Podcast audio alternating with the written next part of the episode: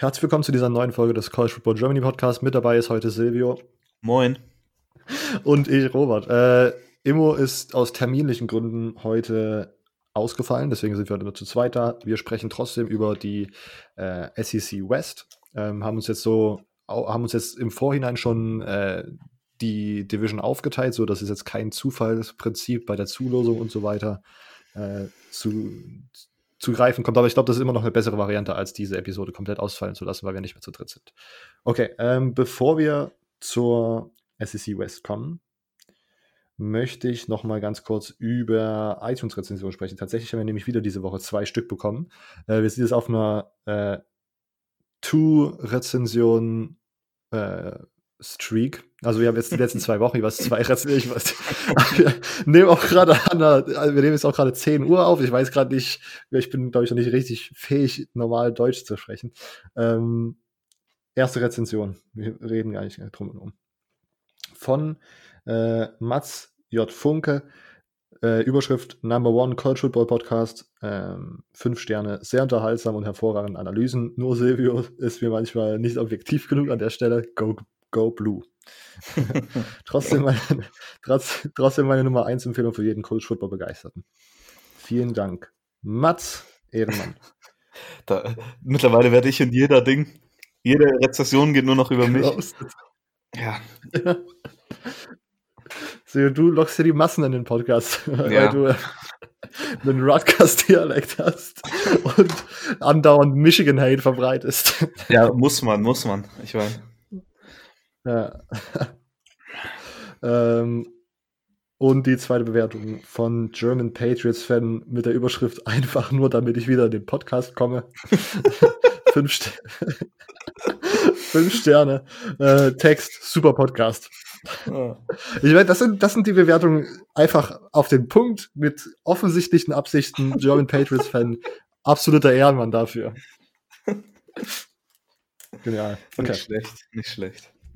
Vielen Dank für die Rezension. Wie gesagt, ist eine der besten Varianten, wie ihr uns unterstützen könnt, wenn ihr äh, das nicht monetär machen könnt. Wie gesagt, die iTunes-Rezensionen helfen uns da immer bei Apple Podcast weiter oben angezeigt zu werden, dass wir leichter gefunden werden und so weiter.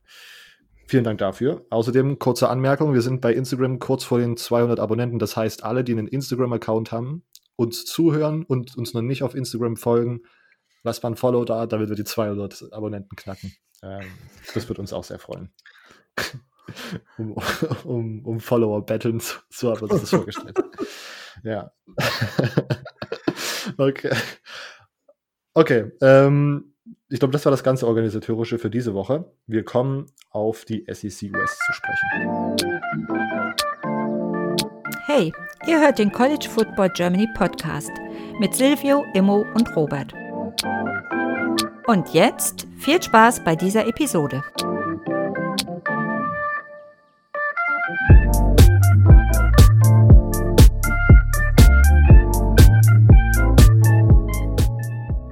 Ich habe vier Teams, Silvio drei und ich werde anfangen mit dem schlechtesten äh, Team aus der SEC West aus dem letzten Jahr, nämlich mit Arkansas, mit den Arkansas Razorbacks.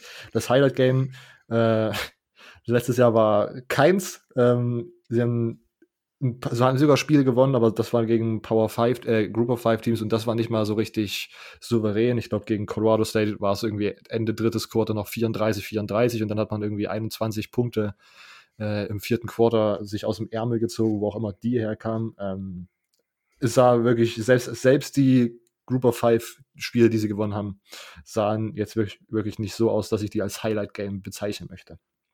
Lowlight Game, ähm, Niederlage gegen Western Kentucky 1945, äh, 19 zu 45, so hört sich besser an. Ähm, ja, wie gesagt, Western Kentucky ja, ich bin ja sowieso der Meinung, dass man als äh, Power 5 generell Group of Five Teams sparen sollte.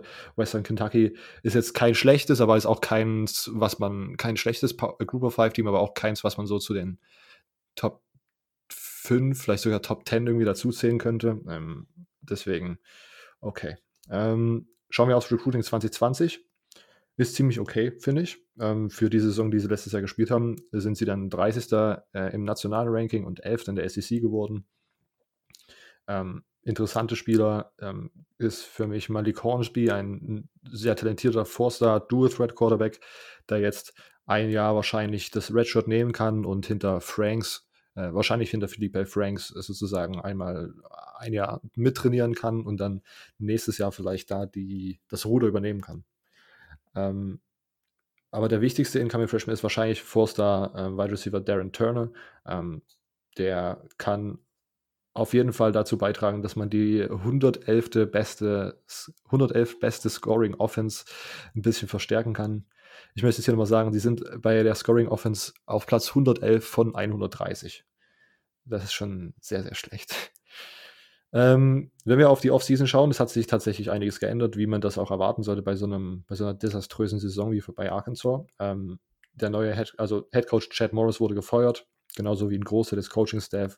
Als neuer Headcoach wurde Sam Pittman, ehemaliger Georgia äh, O-Line-Coach, äh, engagiert. Meine erste, äh, mein erstes Gefühl bei diesem Hire war, okay, ist ein Arkansas-Hire, weil äh, Sam Pittman hatte noch nie also weder Headcoach noch Coordinator-Erfahrung auf dem College-Level. Er hat zwar in ähm, Texas an sehr guten Highschoolen schon als Highschools schon als Head Coach agiert, aber im College noch nie.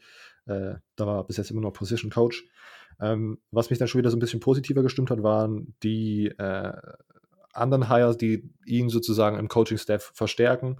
Nämlich äh, zum Beispiel als Offensive Coordinator Kennel Bryles, ähm, der Offensive Coordinator von Florida State, der letztes Jahr vielleicht nicht so performt hat, wie man sich das gewünscht hätte, vor allem bei Florida State, aber auf jeden Fall, also ich fand, manche Spiele von Florida State waren tatsächlich anschaubar, äh, offensiv gesehen zumindest, und äh, ich glaube, Kenneth Bryce ist auf jeden Fall einer, das Offensive Coordinator, der äh, viel Potenzial hat. Ähm, und deswegen stimmt mich das tatsächlich so ein bisschen positiv. Sonst auf diesem Move Felipe Franks als Transfer Quarterback von Florida geholt. Ähm, er wird vermutlich starten. Sie bekommen äh, einen Redshirt Freshman vom letzten Jahr zu. Sie bekommen einen, äh, einen Freshman, glaube ich, vom letzten Jahr zurück, der gestartet ist, aber dann nicht wirklich durchstarten konnte. Aber Felipe Franks gilt wohl als Starter äh, bei den Arkansas Razorbacks. Außerdem kommt zurück Raheem Boyd, ähm, der Running Back vom letzten Jahr. Man kennt ihn vielleicht noch von Last Chance U. Der hat da tatsächlich letztes Jahr ziemlich gut gespielt, hatte sogar 1100 und ein paar zerquetschte Rushing Yards. Ähm, also der ist letztes Jahr tatsächlich abgegangen äh, und kommt jetzt für seine Senior Season zurück. Schauen wir auf die O-Line. Ähm, die war letztes Jahr, sage ich mal, erstaunlich okay. Ähm, mit Sam Pittman als ehemaligen O-Line-Coach sollte man da erwarten, dass die entweder einen Schritt nach vorne machen oder zumindest nicht schlechter werden. Das wäre sonst, äh, sage ich mal, kein gutes Zeichen. Ähm, als Defensive Coordinator, wenn wir jetzt auf die defensive Seite des äh, Footballs schauen, ähm, konnte man ehemaligen Mizzou Head Coach Barry Odom holen. Ähm, auch ziemlich nice Hire, weil ja, auch hier, es hat bei Barry Odom bei Mizzou als Head Coach nicht so wirklich geklappt, aber ich äh, finde ihn als DC absolut, einen absolut nice Hire für Arkansas. Ähm, ja, und was sonst für die Defense noch gilt, ähm, 2019 war man ziemlich jung, man bringt deswegen 2020 wieder viel zurück. Natürlich war die Defense letztes Jahr nicht gut, das muss man auch einfach mal so sagen. Äh, deswegen ist es ja mal fraglich, wie viel das bringt, wenn die zurückkommen, aber sie sind alle noch sehr jung gewesen. Man kann noch mal einen Schritt nach vorne machen und das so ein bisschen verbessern. Ähm, außerdem konnte man noch drei Spieler übers Transfer Portal holen, was ich ziemlich nice finde, ähm, die laut den Previews, die ich mir angeschaut habe, auch äh, guten Impact haben könnten direkt in ihrer ersten Saison. Ähm, ich finde das generell nice, vor allen Dingen bei so Power 5, bei Low-End Power 5 Teams, dass die sich, ich glaube, das sind einfach die Teams, die da am meisten von profitieren, von diesen ganzen ähm, Transfer Portal Situationen. Das sind Teams, die sozusagen Spielern offensichtlich zeigen können, ihr könnt jetzt hierher kommen und direkt starten und ein paar nice Stats aufs, auf, auf eure äh, auf eure Karrieretabelle bringen, wo die Stats äh, gerankt werden und da euch so ein bisschen für die NFL empfehlen, ähm, als wenn ihr jetzt irgendwie bei, bei Clemson in der vierten Reihe sitzt und äh, das Feld nur zum, also Waterboy irgendwie betreten könnt. ähm, also das finde ich auf jeden Fall schon mal eine nice Sache, die Arkansas da gemacht hat. Ähm, kleiner Gedanke, der mir dann auch gekommen ist. Sam Pittman könnte so ein Ed Orgeron Light werden. Ja, also du lachst. Ich möchte das direkt ausführen, weil natürlich heißt es nicht, dass Arkansas in, in 2020 oder in naher Zukunft irgendwo an eine National Championship rankommt. Das sehe ich einfach nicht. Aber äh, ich habe letztens das Buch Blindside, The Blindside gelesen und da ist auch noch mal was aufgefallen. Und zwar, äh, Ed Ogeron wurde auch so ein bisschen belächelt, als der seinen ersten Headcoach-Job bei Ole Miss bekommen hat. War davor auch nur ähm, D-Line-Coach bei USC. Äh, ist dann dort halt, hat er dort, glaube ich, ein oder zwei Spiele als Headcoach übernommen, als ein, als der Vorgänger irgendwie, als der Headcoach irgendwie gegangen ist und ist dann als D-Line-Coach war D-Line-Coach bei UC, ist dann als Headcoach bei Ole Miss geheiert worden. Da hat man den auch so belächelt, ah, ist das wirklich jemand, der die X's und O's kann? Ist das jemand, wir sind uns nicht mehr so sicher, ob man ihn überhaupt versteht. Ich, ich, dieser Dialekt, den er spricht, das war so ein Kritikpunkt als, als Head Coach einfach bei ihm, als er damals bei Ole Miss geheiert wurde. Ähm, Sam Pittman finde ich, ist ein ähnliches Phänomen. Er ist jetzt gerade als, als Position Coach in eine Head Coach Position befördert worden, hat nicht wirklich krasse Erfahrung und beide sind im Recruiting tatsächlich ziemlich gut verankert. Ed Ogeron äh, war, ist immer noch ein super guter Recruiter. Ich weiß jetzt nicht, ob man da in derselben Dimension ist wie, äh, ob Sam Pittman da in derselben D Dimension ist, aber auch er hat äh, so tiefe Verbünde noch nach Texas, wo er halt mal äh, an der Head, äh, an, an der Highschool war. Ähm, und Vielleicht ist Sam Pittman auch nicht so der X's und O's Guy, das was ich Ed Ogeron auch also ja, abschreiben würde, dass er der X's und O's Guy ist, aber er bringt Talente so wie Kendall Bright oder Barry Odom rein als OC und DC und die können dort ihr Ding machen und er ist sozusagen der äh, Puppet Master, der sozusagen von oben nur alles koordiniert, damit das Team zusammenhält und sich so ums Recruiting kümmert. Ich finde, das ist eine, ich finde, das ist eine legitime Idee gewesen, die ich da hatte. Silvio, care comment? Nein, das schon nicht. Nee. Ähm, auf jeden Fall, da muss man schon ja, ein bisschen Fantasie mit, ja, ein bisschen okay. Kreativität mitbringen, okay. um die, die Schlüsse zu ziehen. Aber ja. Nur nochmal, um es um, um, zu sagen, um es richtig zu stellen. Er war zuerst Head Coach bei Ole Miss und dann bei USC ähm, war er Interim Head Coach als, ich glaube sogar als Lane Kiffin damals gefeuert wurde ähm, für den Rest der Saison. Das war ja gar nicht noch gar nicht so lange her. Sieben Jahre oder Stimmt, so. aber, ich, okay. aber er war vor Ole Miss, war ja auch schon mal bei UC. Äh, ja, genau, als, als D-Line-Coach, glaube ich. Als D-Line-Coach. Ja. ja. Ja, jetzt, ja. ja, ja. Äh, um, und wir machen das jetzt noch bei Arkansas schnell den Sack zu. Player to Watch 2020 ist Raheem Boyd und Linebacker äh, Bumperpool Jr. Erstmal ein absolut genialer Name. Äh, und auch hier äh, ist wahrscheinlich so das Core der ganzen Defense äh, und hatte letztes Jahr schon ziemlich nice Stats. Bumperpool Junior kann man vielleicht dem einen oder anderen Draft-Interessierten mal einfach als, als Dark Horse-Kandidat irgendwie mal auf den Zettel schreiben. Ähm, sonst auf den Schedule 2020 ist nicht einfach, äh, aber man, ich kann mir vorstellen, dass sie dieses Jahr drei statt zwei Spiele gewinnen. Ähm, wie gesagt, ich finde, die haben ziemlich nice Moves gemacht diese Offseason. Ähm, aber ja, dass man in der SEC West competen kann, da braucht man, glaube ich, auch nochmal einen ganz, da braucht man nochmal so einen, so einen Funke, der da irgendwas entzündet. So. Das, ist jetzt bis jetzt noch nicht so richtig passiert, gefühlt. Ähm, Make-or-Break-Games äh, sind alle Spiele gegen äh, Non-Power 5 Games, also alle Group of 5 Games, sollte man dieses Jahr gewinnen, um einfach mal ein Statement zu setzen. Da hat man dann äh, Nevada, Nevada, Charleston Southern und ähm, ULM. Das sind alles machbare Gegner. Und dann hätte man schon mal ein Spiel mehr als letzte Saison gewonnen. Ähm, und sonst, äh, Upset Watch, ich könnte mir vorstellen, dass Arkansas einfach mal gegen Missouri am Ende im letzten äh, Regular Season Spiel einfach mal den Win holt. Keine Ahnung warum.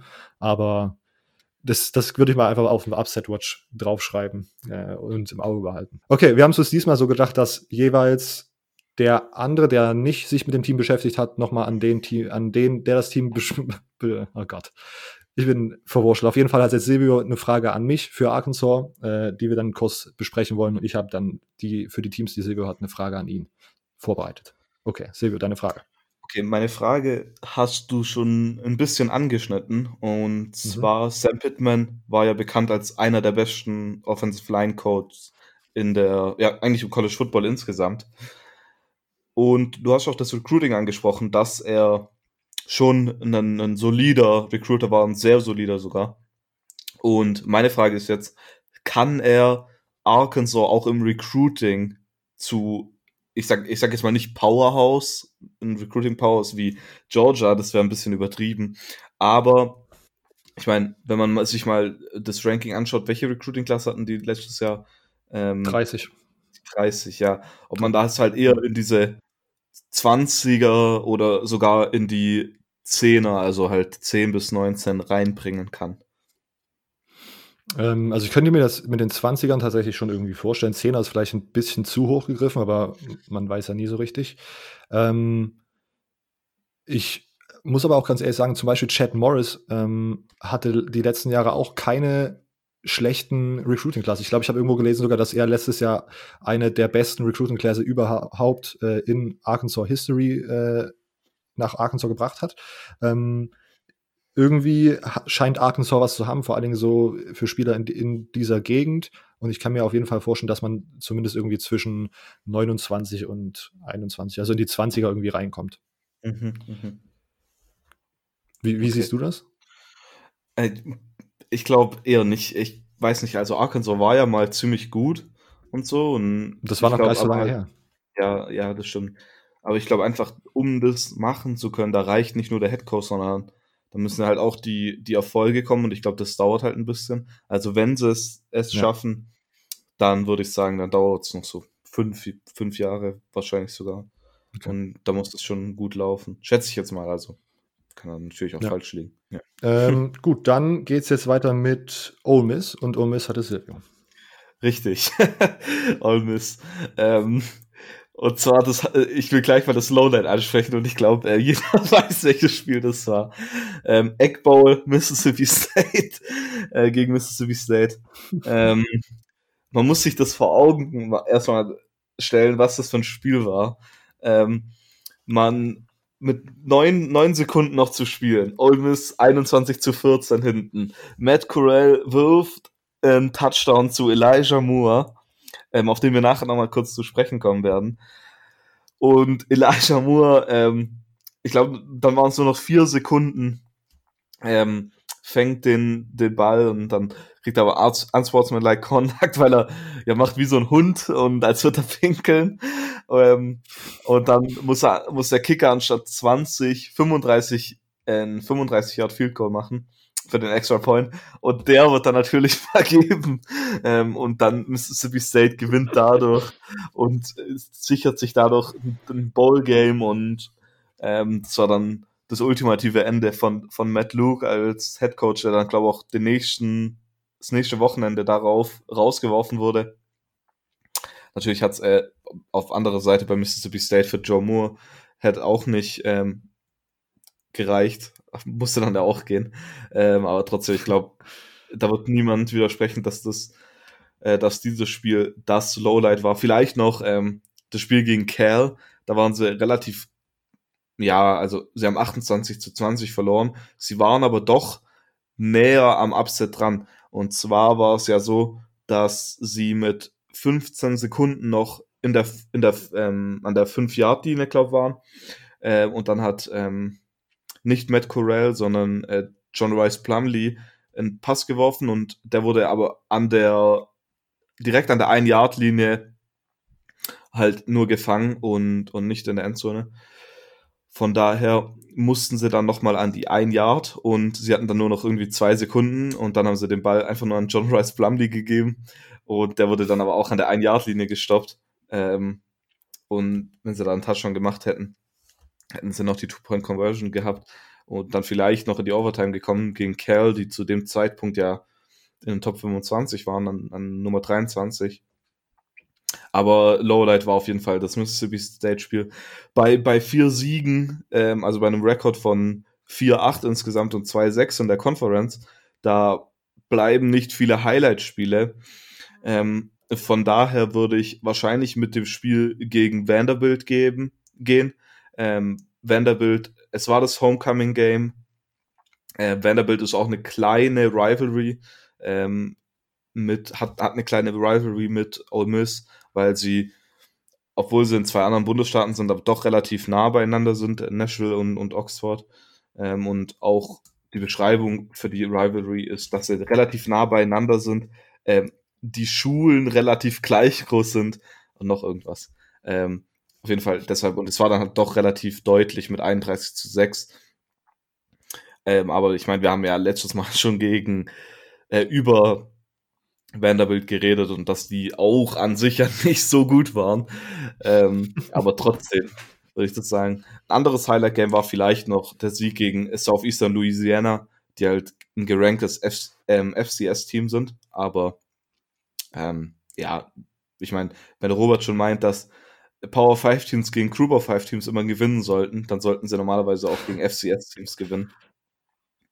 Ja. ja. so viel zu den Spielen. Dann blicken wir schnell aufs Recruiting und da will ich ähm, besonders zwei Spieler erwähnen. Und zwar einmal ähm, äh, Damon Clownley, ähm, kommt von der St. Francis Academy. Ähm, Imo hat ein paar Mal über die St. Francis Academy äh, geredet. Ähm, das ist eine der besten Highschools, also zumindest wenn man auf Highschool Football schaut, ähm, in den USA. Und er ist der Cousin von äh, Jadavian Clownley, den sollte man ja kennen. Ähm, wenn der am College nur halb so gut spielt wie äh, Jadavian Clowney, dann sollte es ein relativ großer Win sein. Ähm, er ist ein Four-Star-Recruit, Nummer 222 overall, Nummer 11 Weak Side Defensive End. Ja, sonst hat man noch, noch weitere Four-Stars geholt. Insgesamt hatte man vier Four-Stars. Ähm, äh, man hatte noch einen Outside-Linebacker mit Jakevian Brown, der von Horn Lake aus Mississippi kommt. Und zwei Spieler aus Florida hat man holen können mit, mit Henry Parrish, der Nummer 18 Running Back, und Mark Pritt, der Nummer 9 Athlete. Aber der zweite Spieler, den ich eigentlich erwähnen will, ist Tobias Braun. Den, den kennt man eigentlich vom Hören vielleicht sogar schon. Ähm, ist mit der, mit der Organisation von Björn Werner äh, an die, an die Salisbury School gegangen, glaube ich, ähm, und hat da relativ viele Offers bekommen von allen möglichen, von Arkansas, Arizona State, Florida State ähm, und auch Ole Miss eben. Und er hat sich dann auch für Ole Miss entschieden.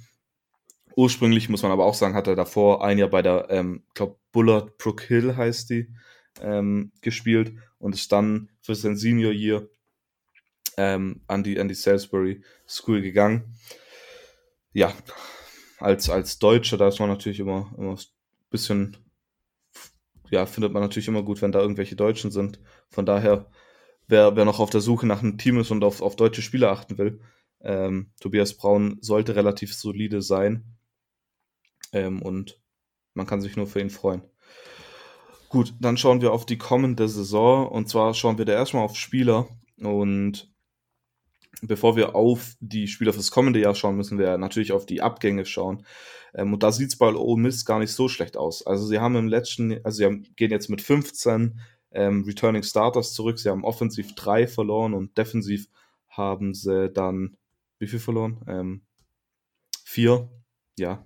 Ähm, kurz ja. Mathematik ausgepackt. ähm, und zwar der, der größte Verlust für sie war, wird wahrscheinlich sein, ist Scotty Phillips, ähm, der Running Back. Aber ähm, da kommt jemand anderes ins Spiel und zwar äh, Jaron Ely.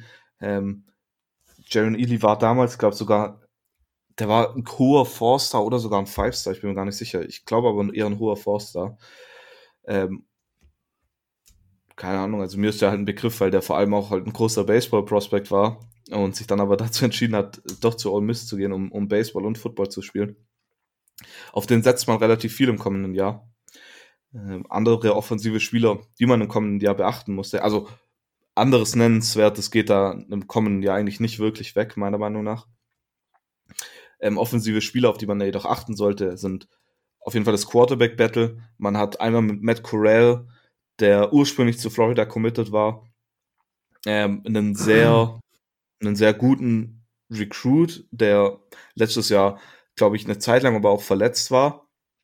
Ähm, und man hat damit John Rice Plumley einen komplett anderen Spielertypen. John Rice Plumley hatte letztes Jahr die meisten Rushing Guards bei Ole Miss mit über 1000, weil er halt einfach sehr, sehr schnell ist und sehr, sehr athletisch. Ähm, so, wenn man es jetzt grob sagen will, eher so einen Lamar Jackson bei Louisville. Ähm, ja, ab, deshalb muss man da ein bisschen drauf achten, auf was, äh, mit was Lane Kiffen da lieber gehen will oder der Offensive Coordinator, auf was wir gleich zu sprechen kommen. Zu dem Elijah Moore, um wieder auf den zurückzukommen, ähm, den wir ja vorhin erwähnt haben, ist ein sehr guter Receiver und sollte dieses Receiver Core auch anführen. Und das ist sehr wichtig, dass äh, der zurückkommt für Lane Kiffin. Defensiv ähm, gibt es zwei Linebacker, die relativ solide sind. Ähm, Lakia Henry und äh, Dante Evans und auch Pass Rusher Sam Williams ähm, wird wichtig für die Defense sein. Sie haben auch noch einen Transfer bekommen, den man erwähnen könnte, und zwar von Temple, Tight End Kenny Yeboah. Ähm, hatte jetzt nie so wirklich viele ähm, Receiving Yards, aber ist halt ein erfahrener Mann. Von daher vielleicht könnte der eine Hilfe für die, Off für die Offense von, von Lane sein. Jetzt müssen wir natürlich auf den Coaching-Staff schauen, weil ich habe vorhin erwähnt, dass äh, Matt Luke rausgeworfen wurde. Matt Luke jetzt ja ähm, Offensive Line Coach bei Georgia, gell? Als Ersatz für äh, Sam Pittman, oder? Genau. Robert? Ja. Okay. Ja. Weil, okay. Ähm, und zwar hat nämlich ähm, Lane Kiffin nur einen einzigen Coach behalten vom Staff davor, und zwar Derek Nix, Wide Receiver Coach. Und sonst sind alle neu. Und da ist in dem neuen Coaching-Staff ist neben Lane Kiffin vor allem ein Name dabei, ähm, den ich so ein bisschen, bis ich mich gerade eben ein bisschen vorbereitet habe, verdrängt habe, beziehungsweise ich hatte das gar nicht richtig mitbekommen. Ähm, dass der jetzt bei, bei Ole Miss als, als Defensive Coordinator ist, oder besser gesagt als Co-Defensive Coordinator, und zwar ist es DJ Durkin. Ähm, DJ Durkin sollte eigentlich fast allen ein Begriff sein, und zwar ehemaliger Maryland Head Coach, der dann im letzten Jahr rausgeflogen ist. Kann man ja, also, das heißt im letzten mhm. Jahr, also letztes Jahr war er dann bei den Falcons als Consultant oder als Berater, wie auch immer man es nennen will. Ähm, und zwar war das ja damals, dass der John McNair ums Leben gekommen ist, ein, ein Offensive Liner von, von Maryland. Und DJ Durkin wurde dann nach ähm, so einer Untersuchung ähm, erst wieder eingestellt und dann sind alle Spieler aus einem Meeting mit ihm rausgegangen und dann haben sie ihn doch rausgeworfen. So ein bisschen ein Schocker, finde ich, dass der, dass der wieder einen, Job bekommt. Ähm, aber sie meinten, dass in, State, also in einem Statement haben sie geschrieben, dass ähm, sie einen Review von ihm gemacht haben und dass das alles okay sei. Ja, was auch immer. Ich meine, er ist ja kein, kein schlechter Coach, war vielleicht als Head Coach nicht so, auch nicht so gut, aber ähm, da bin ich mal gespannt, ob es da irgendwelche Skandale darum gibt oder was das für eine Auswirkung hat. Weil ich meine, er muss sich ja auch da den Medien stellen und das wird da sicher das ganze Jahr über angesprochen werden. Ähm, ja, aber er leitet die Defense nicht alleine. Er hat auch noch Chris Partridge als ähm, Co-Defensive Coordinator mit dabei. Äh, DJ Durkin wird sich nebenbei auch um die Linebacker kümmern, äh, Partridge um die Safeties. Äh, Partridge war davor bei Michigan bis zum letzten Jahr ähm, als Special Teams Coordinator und hat erst die Linebackers auch gecoacht und dann die Safeties. Zudem hat man als Offensive Coordinator Jeff Levy geholt. Jeff Levy ähm, wird neben als Offensive Coordinator auch die Quarterbacks coachen. Ähm, er war davor Offensive Coordinator bei UCF. Ähm, UCF war jetzt letztes Jahr nicht so gut wie die Jahre davor, aber ich meine, UCF, das erste, was man bei UCF irgendwo denkt, zumindest ich, ist halt Mackenzie Milton, der letztes Jahr verletzt war, von daher macht das nicht so viel Ding. Silvio, weißt du, was, was ich mal als erstes bei UCF denke? Ich denke National Championship, äh, National Champions 2018. Ja, natürlich. Ich meine, das, das äh, komische ähm, Komitee, das sie halt ähm, ausgelassen hat, sonst wären sie auf jeden Fall, die hätten auf jeden Fall gegen Bama und alle mhm. anderen gewonnen. mhm. Stimmt, daran muss man natürlich auch denken. Aber sonst gibt es da relativ keinen, den man groß erwähnen muss, der ein riesiger Name ist. Ähm, er hat aber, was man auch, was auch vielleicht ein bisschen interessant ist, er hat nur einen einzigen Coach von Florida Atlantic mitgebracht, und zwar mit Kevin Smith, den, den Running Back Coach. sonst sind alle von anderen Universitäten gekommen. Ähm, was, was ich ziemlich interessant finde. Ähm, natürlich, ehrlich gesagt, weiß ich gar nicht so ganz, wie ich diesen Coaching-Staff einschätzen soll. Ich glaube, man muss da erstmal abwarten, was die dann halt wirklich reißen. Ich finde auf jeden Fall dieses, äh, diesen DJ Durkin Hire ziemlich interessant und irgendwie verwirrend zugleich. Ähm, weil ich meine, Lane Kiffin ist ja schon so, dass, dass da viel der Media-Hype drum ist um Lane Kiffin. Und ich meine, es gibt ja auch ja. den einen oder anderen Skandal immer mit Lane Kiffin. Und ich finde irgendwie, dass man da gerade noch so die Leute mehr anzieht. Ähm, aber der wird schon wissen, was er macht. Dann blicken wir auf den Schedule vom kommenden Jahr. Und zwar gibt es da gleich ein relativ hartes Anfangsprogramm. Es geht los gegen Baylor. Dann hat man einen, einen Cupcake-Gegner gegen Southeast Missouri State. Aber dann geht's richtig los man spielt daheim gegen Auburn, dann at LSU, dann daheim gegen Alabama. Das sind auf jeden Fall drei, drei sehr harte Spiele. Und dann nach, nach einem Spiel gegen Cupcake-Gegner Vanderbilt äh, ähm, spielt man gegen Florida und dann am Ende spielt man auch noch gegen Texas AM. Also der Schedule hat es schon in sich, wobei halt besonders der Anfang schwierig wird. Von daher wird man wahrscheinlich am Anfang wieder viel Negatives hören, weil ich schätze mal, würde es aktuell davon ausgehen, dass sie gegen Auburn, LSU und Alabama auf keinen Fall gewinnen können und auch gegen Baylor wird das schwierig. Äh, da wird man erstmal wieder viel negative Press wahrscheinlich bekommen. Könnte ich mir vorstellen. Ähm, aber hinten raus könnte da durchaus noch was Gutes laufen. Vor allem man spielt halt gegen Vanderbilt. Das wäre, sollte ein Sieg sein. Yukon. Yukon ist ja ja, eins der schlechtesten Teams im College Football. Ähm, ähm, ja. Äh, dann noch gegen äh, Georgia Southern, wobei Georgia Southern jetzt auch nicht das schlechteste Team ist. Aber allgemein glaube ich im kommenden Jahr, dass da kein Bowl-Game auf jeden Fall für Lane drin ist. Ja, soweit jetzt würde ich gerne deine Frage hören. Okay, du hast schon gemeint, äh, kein Bowl-Game würdest du einschätzen. Du hast auch erzählt, viele Coaching-Wechsel. Es wurde nur ein äh, Coach behalten aus dem alten Coaching-Staff. Also es ist viel, alles gerade im Umbruch bei Ole Miss. Was ist für 2020 das Ceiling? Also was ist das Best-Case-Szenario? Oh, das ist interessant. Ich habe nämlich davor mir einen Beitrag durchgelesen, wo einer geschrieben hat, das Best-Case-Szenario für Ole Miss sei 9-3. da dachte ich, okay, weird stuff. Ähm, ich glaube wirklich, dass das Best-Case-Szenario ist wirklich, dass man even geht, aber das sehe ich kaum, wie das passieren könnte. Ähm, das Real oh, ja, also ein even Record wäre, glaube ich, das Best-Case-Szenario. Ähm, aber dafür muss schon alles perfekt laufen, schätze ich mal. Okay. Okay. Ähm, dann kommen wir von Oxford, Mississippi nach äh, Starkville, Mississippi, nämlich zu Mississippi State. Ähm, Mississippi State, äh, für, für Ole Miss war es das Lowlight, für Mississippi State sollte es das Highlight sein, der äh, Egg Bowl-Sieg gegen Ole Miss 21-20. Silvio hat es nochmal Revue passieren lassen mit der, mit der Strafe und dem langen Extrapunktversuch, der dann verkickt wurde, 21-20. Ähm, äh, und sonst, genau, Lowlight-Game ist wahrscheinlich die Niederlage zu Hause gegen Kansas State. Ich meine, wir haben das ja gesehen, Kansas State war jetzt nicht schlecht, aber trotzdem zu Hause als SEC-Team äh, hätte man da, glaube ich, den, den Sieg schon trotzdem rausholen können. Ähm, aber naja.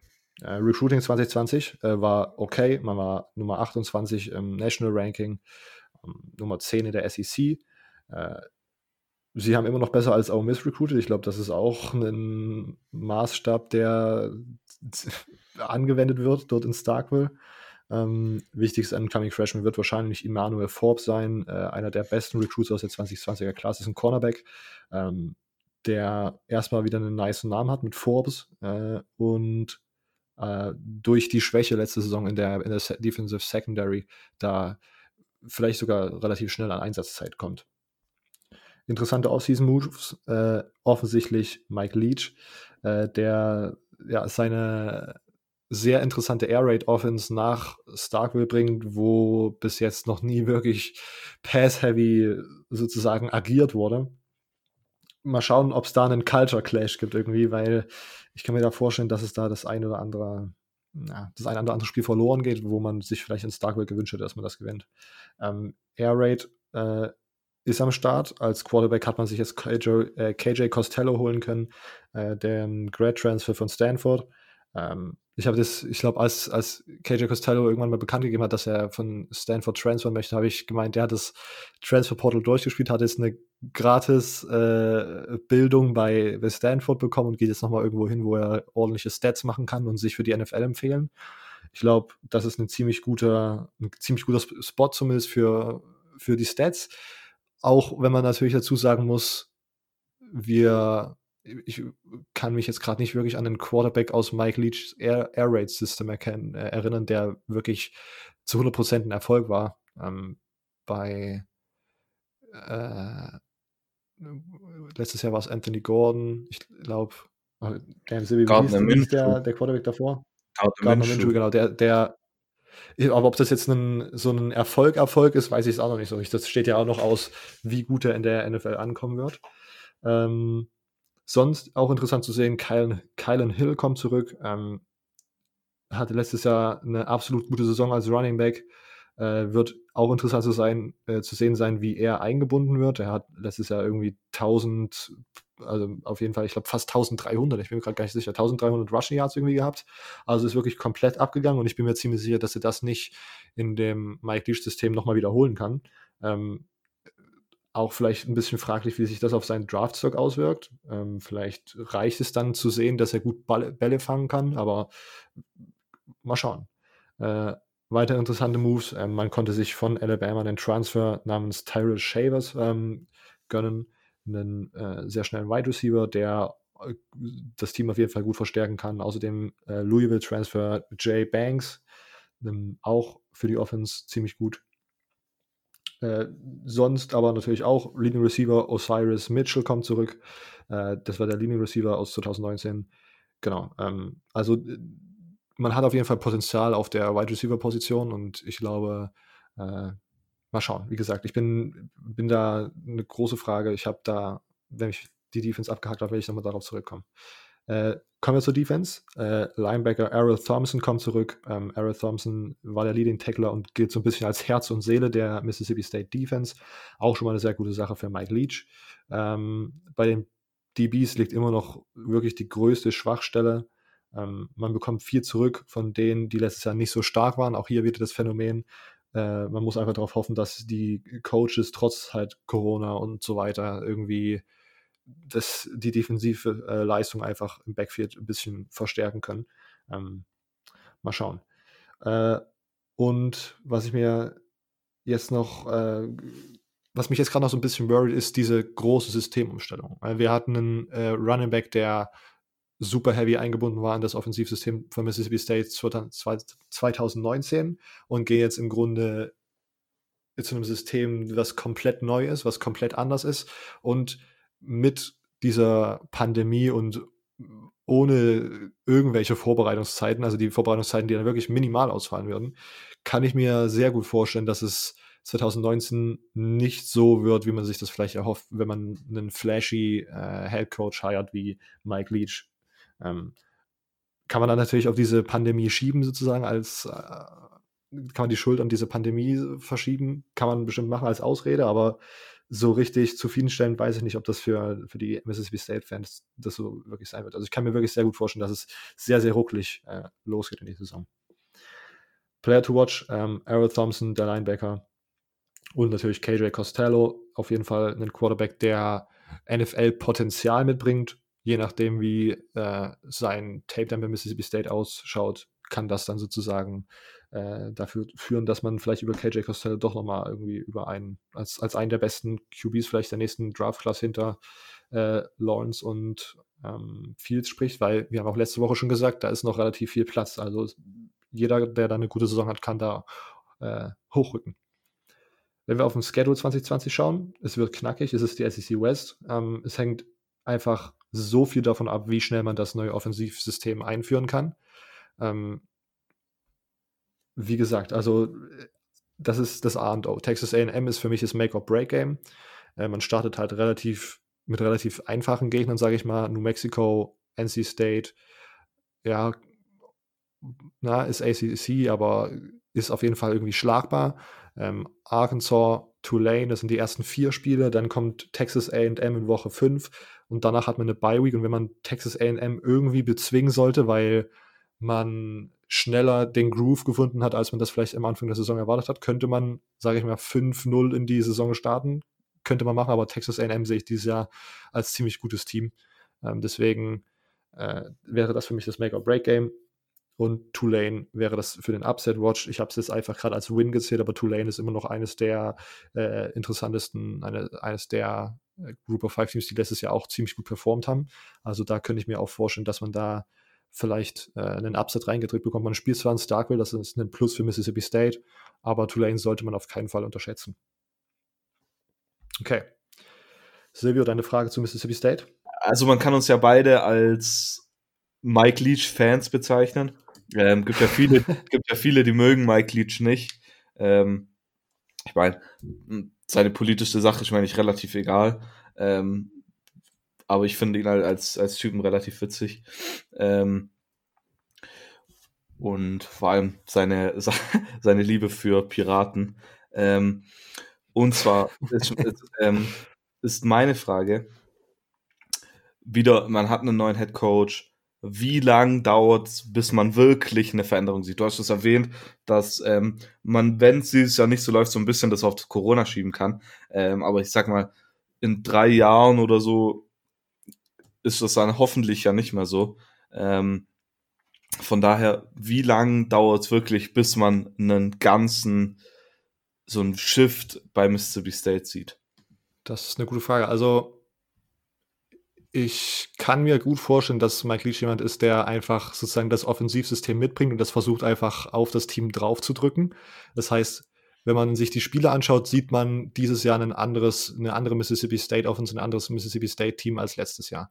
Aber ich, bis, bis sozusagen das optimal läuft und bis das wirklich funktioniert, funktioniert, kann ich mir vorstellen, das könnte also vielleicht braucht Mike Leach sogar sozusagen zwei eigene Recruiting Classes, weil ja die Air Raid einen, äh, ja, irgendwie auch einen Spielertyp anfordert, den er jetzt bei Mississippi State vielleicht gerade nicht hat. Also ich könnte mir, also vielleicht sogar erst 2022, bis das wirklich so, bis da alle Zahnräder ineinander greifen, sage ich mal. Hast du, hast du eine Prediction dazu gehabt? Nee, also ich bin mir relativ unsicher, weil ich meine, Mike Leach, so witzig wie wir finden, ich, ich bin mir immer nicht so ganz sicher, ob er wirklich der Typ ist, der an einem SEC-Team so performen kann wie bei Washington State oder so. Ähm, das war eine Frage, die wir mhm. uns schon seit wir den Podcast machen stellen, was Mike Leach machen könnte in der SEC. Jetzt ist es endlich soweit, dass er es vielleicht zeigen kann. Ähm, aber ich bin halt mir nicht sicher, ob so dieses offensive Ding so wirklich auch in der SEC funktioniert. Ähm, deshalb weiß mhm. ich es ehrlich gesagt nicht. Die, die Sache ist ja die, der war ja mal, mal mit dem Miterfinder der Air Raid, mit Hal Mummy war der ja, also Hal Mummy war der Head Coach von Kentucky. Kentucky ja. Und genau, und, da hat's halt, da haben die auch ziemlich gut gespielt oder zumindest äh, Spiele gewonnen, bei, von denen man nicht erwartet hat, dass sie sozusagen das. Ja, aber wann war gewinnen. das? 2000? Ja, oder? genau. Ja, ist halt, ist halt schon sehr lange her und bis seitdem hat sich auch viel verändert. Mal schauen. Genau. Das ist sehr spannend. Okay, dann machen wir weiter mit Alabama Crimson Tide. Ich meine, die Teams, die ich jetzt noch habe, da muss man eigentlich relativ wenig darüber reden. Ähm, Alabama letztes Jahr zum ersten Mal nicht in den Playoffs. Ähm, das ist wahrscheinlich die, das, was man am meisten erwähnen muss. Ähm, und zwar schauen wir direkt auf die Highlight- und Lowlight-Games. Das Lowlight-Game für mich war, ich meine, man hat zwei Niederlagen. Man hat gegen LSU verloren und man hat gegen Auburn verloren. Ich würde aber tatsächlich sagen, dass das Lowlight eher das Spiel gegen Auburn war, weil Auburn zu dem Zeitpunkt ähm, Nummer 15 war, LSU war höher gerankt damals als Alabama. Äh, nee, stimmt, doch, oder? Ja, Alabama war, war ähm, höher gerankt. Äh, LSU war höher gerankt, so, jetzt. Jetzt haben wir es. Ähm, und das Spiel Auburn, ich meine, da hatte man ja nur einen Backup-Quarterback mit Mac Jones drin. Ähm, von daher war das so ein bisschen bitterer, weil man das Spiel halt eigentlich halt schon ohne Frage gewinnen können. Aber, können, aber das war es nicht. Von daher würde ich Lowlight sagen, das Spiel gegen Auburn. Ähm, Highlight-Spiel. Man hat tatsächlich nur zwei Siege gegen äh, gerankte Teams gehabt. Und zwar gegen Texas AM. Ähm, Texas AM war zu dem Zeitpunkt Nummer 24. Ähm, die hat man ordentlich weggefegt. Äh, das heißt, weggefegt, ein bisschen übertrieben. 47 zu 28. Ähm, aber für mich das Highlight-Spiel war dann doch der, ein bisschen der, der Citrus Bowl gegen Michigan. Äh, ich mag es ja, wenn Michigan verliert, von daher ist das für mich relativ einfach. Direkt nochmal schön Michigan Hate reingebracht. Ja, jedes Mal, wenn man einen Michigan Hate bringen kann, muss man das nutzen. Und muss natürlich, rein, natürlich. Immer den Daumen in die Wunde rein. Ja. Wenn wir aufs Recruiting schauen, dann läuft es natürlich bei Bama immer, immer ziemlich gut. Ähm, sie waren letztes Jahr die Nummer 2 overall und die Nummer 2 in der SEC. Ähm, Im Jahr davor war man die Nummer 1, aber ich meine, Nummer 1 und 2 schenkt sich dann auch nichts mehr. Sie haben vier Five-Star-Recruits. Ähm, einen davon werden wir gleich nochmal, ähm, auf den werden wir gleich nochmal zu sprechen kommen, und zwar Bryce Young, Nummer 2 Overall Recruit, Nummer 1 Quarterback Recruit. Ähm, dann haben sie 5-Star Will Anderson, Weakside Defensive End, Nummer 1 Weakside Defensive End, um genau zu sein. Nummer 17 Overall. Sie haben mit Chris Presswith, auch von der St. Francis Academy, wie ich hier gerade vorhin schon erwähnt habe, ähm, den Nummer 2 Weakside Defensive End, Nummer 19 Overall und den Nummer 1 Athlete mit True Sanders, Nummer 22 Overall. Aber ich meine, das geht weiter. Ich meine, sie haben dann noch ähm, mit, sie haben dann noch mit ähm, Damo Kennedy, Chase McClellan, Timothy Smith, Brian Branch, Quadarius Robinson, Roydell Williams, nochmal Top 100 Recruits. Ähm, also, das ist einfach abgefahren. Ich meine, wird Michigan State ein von denen bekommen, wäre ich zufrieden. Ähm, und die laden hier einfach komplett auf. Sie haben auch noch fünf, die dann noch in den Top 200 sind. Ähm, das ist einfach unglaublich. Die, die Reichen werden immer reicher, sage ich mal. Ähm, sie, haben, sie haben 17 Four Stars, 4 Five Stars und dann noch 4 Three Stars. Ähm, ja, ich glaube, da braucht man nicht viel darüber zu sagen. Das ist einfach abgefahren. Deshalb kommen wir auf die kommende Saison zu sprechen.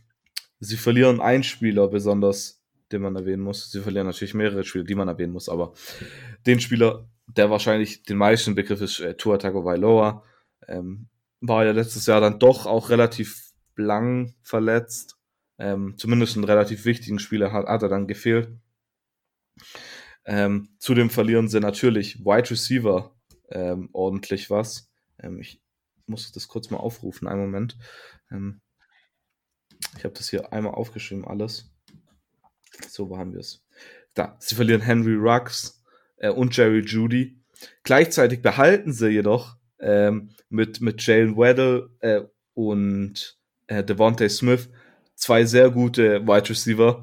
Also Wide Receiver sehr, war, war ja letztes Jahr sehr stacked bei, bei Alabama. Ich weiß doch, wir haben hier Daily Fantasy Sports gemacht über Robert und wir haben wie so schon fast gewürfelt, welchen, welchen Wide Receiver man denn da heute ja. nimmt. Weil, weil das immer war ein Spiel, hat der eine komplett dominiert, dann das nächste, der andere. Ähm, zeigt einfach die Qualität. Dann hat man offensiv auch noch äh, mit Jedrick Willis, äh, Wills, den besten Offensive Lineman, verloren. Ähm, zudem hat man offensiv auch noch, ne, das war es offensiv sogar. Man hat dann nämlich defensiv ordentlich viele im Draft verloren. Und zwar hat man verloren ähm, Xavier McKinney, Trevor Diggs, also Safety und Cornerback, dann Raquan Davis, Terrell Lewis und Andre Jennings. Ich meine, Alabama ist es ja eigentlich gewöhnt, immer viele Spieler zu verlieren. Ich meine, wenn man das Ding ist, hochgerankte Recruits, auch wenn Leute es gibt, die das gerne abschreiten wollen, haben eine höhere Chance, in die NFL zu kommen. Und wenn man da die Top-Recruits hat, im Normalfall sollten die dann auch die Top-Draft-Picks ähm, werden, äh, wenn man in einem idealistischen Ding schaut jetzt mal. Ähm, von daher täuscht, ist es ja relativ unüberraschend, dass da relativ viele Spieler von Bama in die NFL gehen. Aber man, wie gesagt, dieses Jahr verliert man da halt doch einige sehr, sehr, sehr, sehr wichtige Leute. Ähm, von daher wird man das merken. Man hat fünf Returning Starters in der Defense, sieben in der Offense. Und auf die will ich jetzt nämlich zu sprechen kommen. Und defensiv gibt es besonders zwei Leute, die ich erwähnen will. Und zwar einmal Dylan Moses, Redshirt Junior Linebacker und Patrick Sertain, Junior Defensive Back. Könnten beide relativ hoch nächstes Jahr im Draft gehen. Ähm, Patrick Sertain, Certain, Certain, wie auch immer, ähm, war damals nämlich ein relativ hoher LSU-Lock, dachte man. Und dann war es irgendwie, dass sein Vater, glaube ich, irgendwie auch ein Angebot bekommen hat, um da ähm, Assistant Coach zu werden bei Bama. Ähm, das war damals richtig komisch. Äh, und dann ist er irgendwie zu Bama gegangen, aber ich glaube, der ist jetzt gar nicht mehr auf dem Coaching-Staff. Oder der war gar nicht auf dem Coaching-Staff. Ich habe das gar nicht, gar nicht ganz kapiert. Ähm, aber ist ja auch egal. Ähm, offensiv ähm, habe ich vorhin schon erwähnt, man bekommt Devontae Smith und Jalen Well zurück. Wide Receiver. Dann Running Back, auch wichtig. Najee Harris, ähm, Senior, kommt zurück. Und zwei Offensive Liner, die ich besonders erwähnen will. Man verliert insgesamt vier, die vier Starting Offensive Liner. Der einzigste Starter, der zurückkommt, ist Alex Leatherwood, ist ein Senior. Aber einen anderen Spieler, den ich erwähnen will, ist Evan Neal. Äh, hat letztes Jahr, glaube ich, auch sogar mal ein paar Mal gestartet. Äh, der war relativ, auch relativ hoher Recruit. Äh, damals von der IMG Academy müsste der sogar gekommen sein.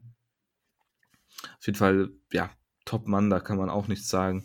Ähm, das ist halt, wenn du gut recruitest, das sagen wir jedes Mal, dann kann man diese guten Verluste halt auch, also diese Verluste von guten Spielern auch gut ausgleichen. Ähm, das sind Luxus, das sich nicht jedes Team leisten kann. Ähm, aber Bama gehört zu den Teams, die sich das leisten können. Dann schauen wir auf den Schedule vom nächsten Jahr.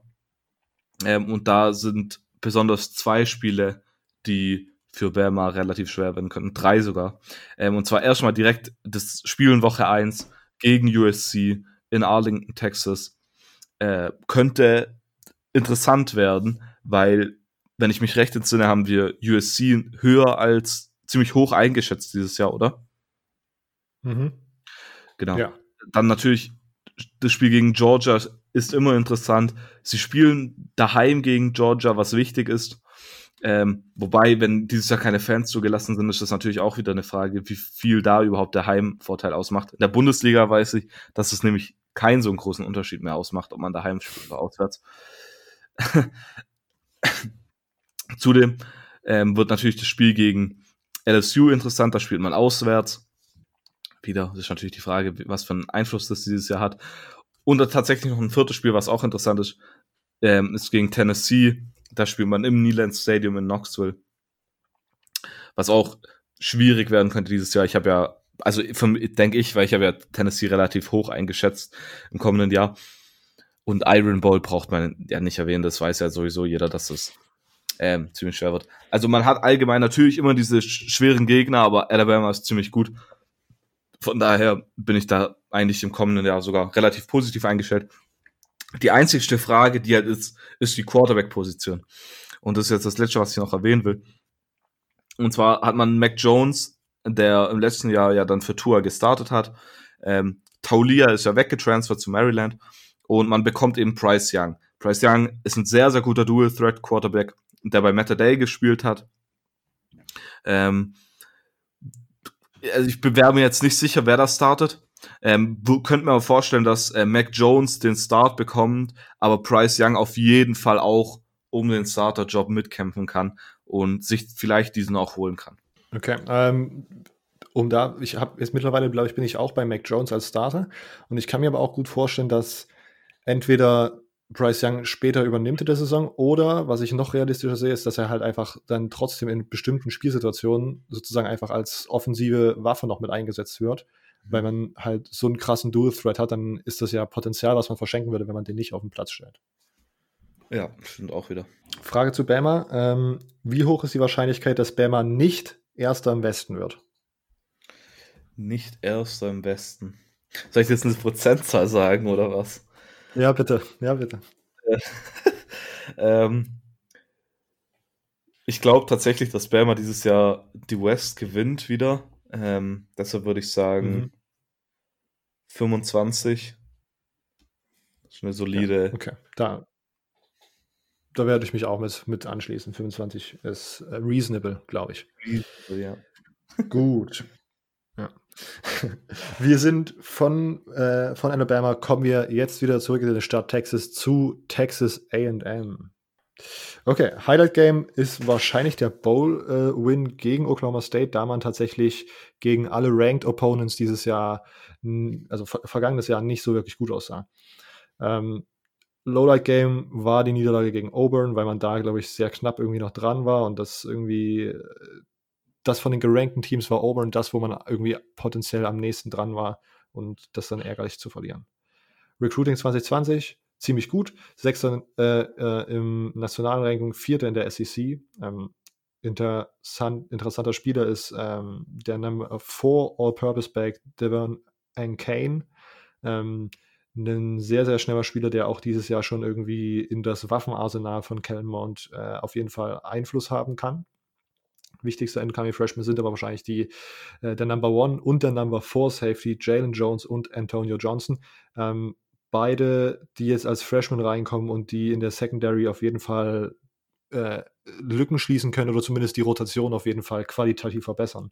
Ähm, was bei Texas AM auf jeden Fall ein Muss ist, denn defensiv hat man ein bisschen was verloren und hinten vor allen Dingen. Ähm, gut, Off-Season-Moves. Der Coaching-Staff ist ziemlich konstant geblieben. Ähm, man bekommt äh, offensiv gesehen vier Starting O-Liner zurück, was ziemlich nice ist.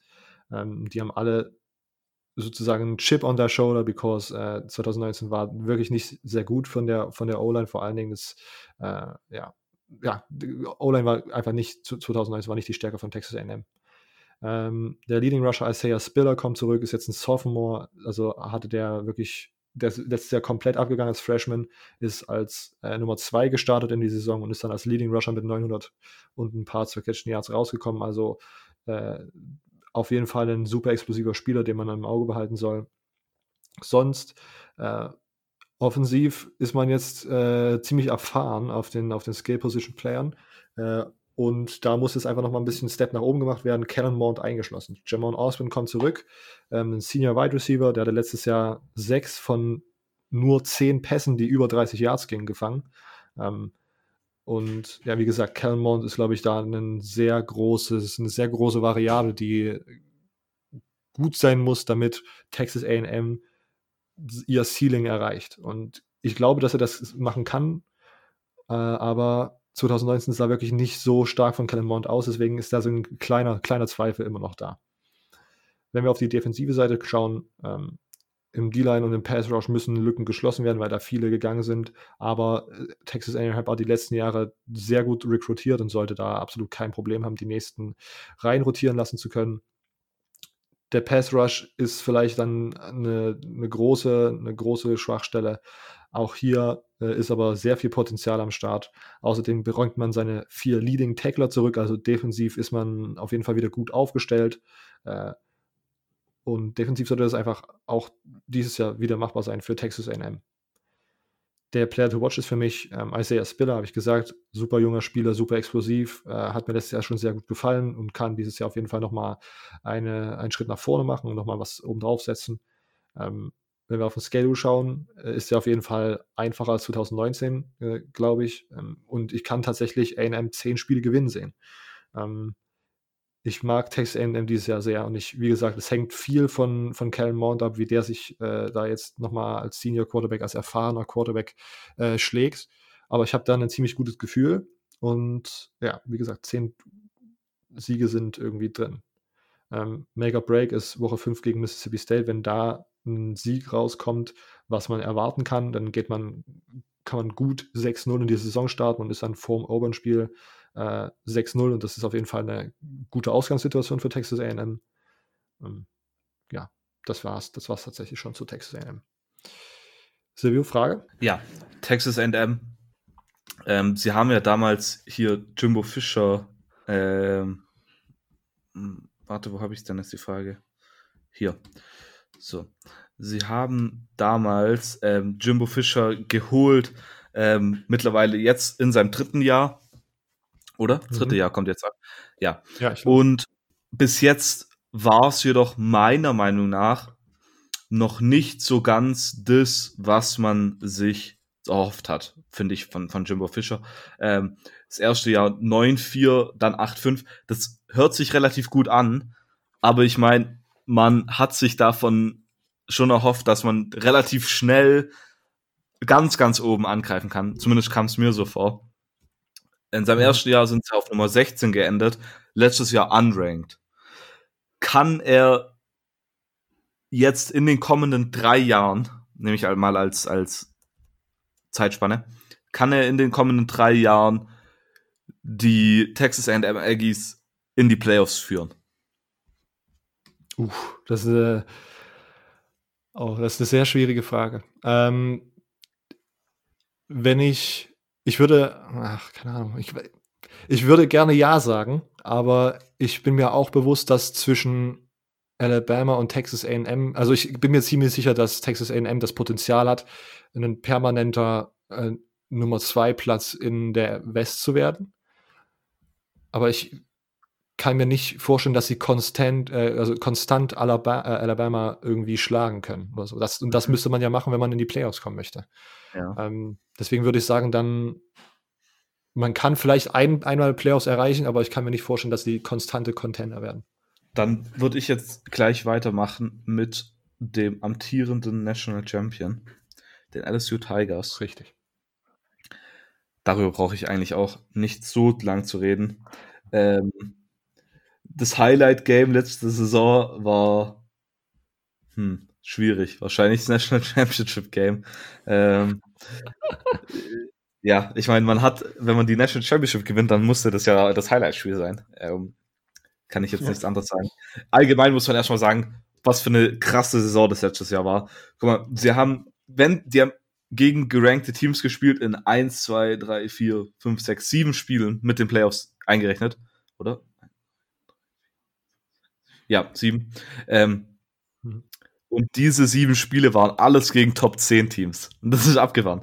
Als sie gegen Texas gespielt haben, war Texas Nummer 9. Als sie gegen Florida gespielt haben, waren Florida Nummer 7. Als sie gegen Auburn gespielt haben, war Auburn Nummer 9. Als sie gegen Bama gespielt haben, war Bama Nummer 3. Und dann natürlich Georgia 4, Oklahoma 4, Clemson 3. Ähm, natürlich ist das immer so ein bisschen komisch und ich finde auch immer so ein bisschen so ein Diskussionspunkt, ob man das dann auch als sowas anrechnen soll, weil es gibt ein paar Leute, die sagen, jetzt gegen Texas, das sollte man nicht als Top 10 Sieg an, anrechnen, weil Texas am Ende nicht in den Top 10 war, was ich so ein bisschen dumm finde, weil man muss ja immer schauen, wie es zu dem Zeitpunkt war. Zumindest meine Meinung. Lowlight-Spiele, ja, gibt's keins. Ähm, würde ich sagen. Vielleicht das Lowlight war, wenn es sowas gibt, dann das Spiel gegen Auburn, wo es bisschen knapp geworden ist mit 23 zu 20. Ähm, aber sonst gibt es dann nichts, was irgendwie knapp war oder ähm, wo es irgendwie mal gescheitert hat. Wenn ich jetzt auf ein anderes Spiel gehen müsste als das National Championship Game und die komplette Dominanz im, im Halbfinale gegen Oklahoma, würde ich mit dem Spiel, äh, würde ich mit dem Spiel gegen Bama gehen, ähm, weil so das, das Spiel war, das Jahr davor hatte man gegen Wermer keinen Punkt gemacht. Äh, daher wäre wahrscheinlich das so mein Backup-Highlight-Game, aber das Highlight-Game muss das National Championship-Game sein. Lowlight-Game gibt es keins. Außer vielleicht dieses Auburn-Spiel. Aber ja. Recruiting, ja, sieht sieht auch sehr, sehr gut aus. Äh, man hat drei Five Stars sich geholt mit Eric Gilbert, Nummer 5 Overall, Nummer 1 Thailand, Elias Riggs, Nummer 2 Cornerback, Nummer 14 Overall, kommt von der IMG Academy. Und dann hat man den Top-Recruit aus Louisiana geholt mit äh, Keishon Boutte, ich schätze mal, dass man das so ausspricht, ähm, Nummer 2 Wide Receiver, Nummer 24 national. Und zudem hat man natürlich noch weitere Top 100 Recruits. Insgesamt hat man dann auch sechs Four-Stars, die auch in den Top 100 sind. Ähm, ja, was soll man da sagen? Das ist einfach auch wieder, wieder die Reichen werden immer reicher, sage ich mal. Ähm, vor allem so, aber so ein Keishon Boutte, ich hoffe, dass man das so ausspricht, gell? Der kommt aus Louisiana und der Name sieht so, der Name sieht so ein bisschen französisch aus. Von daher, ähm, ja. sage ich, sag ich jetzt mal Boutte. Das stimmt zu 100% nicht, aber ist ja egal. Ähm, man verliert nämlich Wide Receiver technisch doch ein bisschen was. Ähm, Natürlich verliert man Justin Jefferson. Ja, man, man kann man sagen, dass das vielleicht der beste Wide Receiver im letzten Jahr war. Ähm, aber man könnte auch sagen, dass der beste Wide Receiver Jamar Chase war. Was sagst du da, Robert?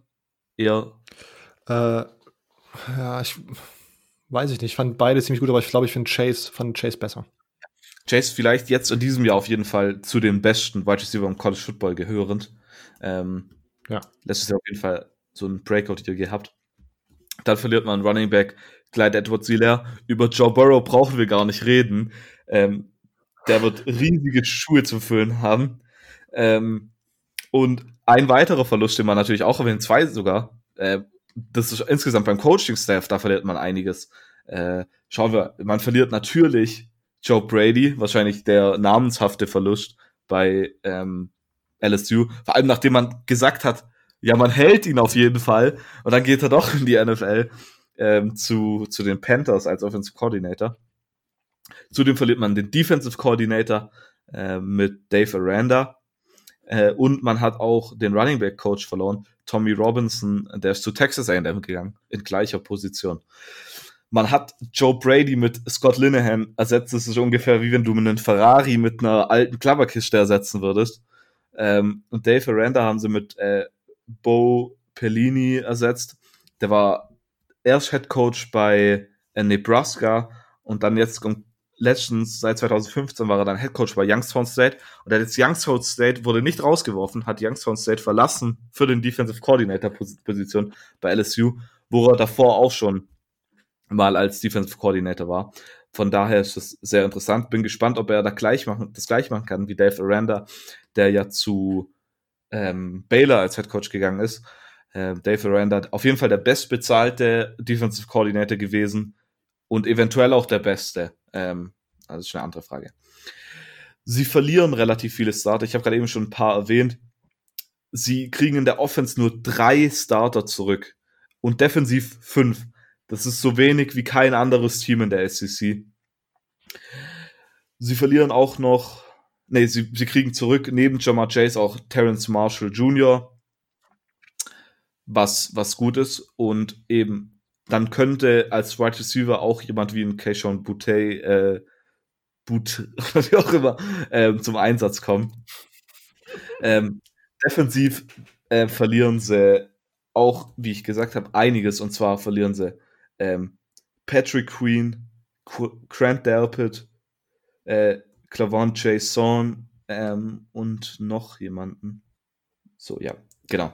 Sie verlieren ähm, dann auch noch Christian Fulton als Cornerback, ähm, dann Jacob Phillips als Inside Linebacker, Rashad Lawrence als Defensive Tackle.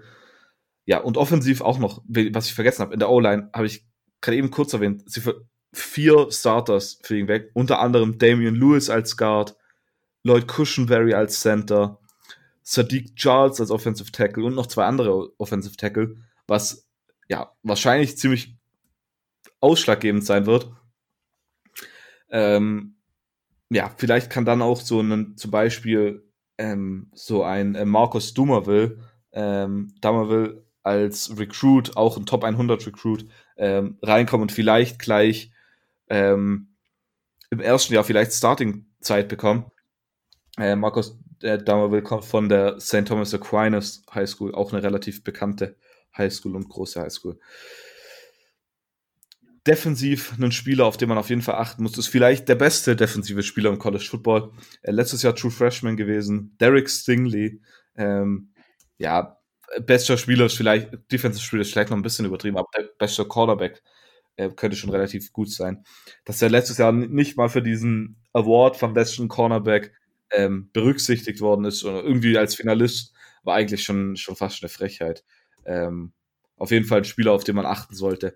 Könnte später mal im Draft sehr, sehr hoch gehen. Sehr, sehr hoch. Die Frage bei, ähm, bei den Tigers im kommenden Jahr wird auf jeden Fall die, äh, die Quarterback-Position sein. Äh, nach Joe Burrow wird man da so groß drauf setzen, was da passiert. Ähm, sie bekommen ja Miles Brenn. Robert, ich glaube, du hattest schon in einer früheren Folge mal relativ lang über Miles Brenn äh, geredet und dachtest, dass dass er dadurch, dass er da jetzt schon länger da ist, dass man da relativ hohes doch auf den setzt. Ähm, ich bin mir da nicht so sicher, ob der das. Genau.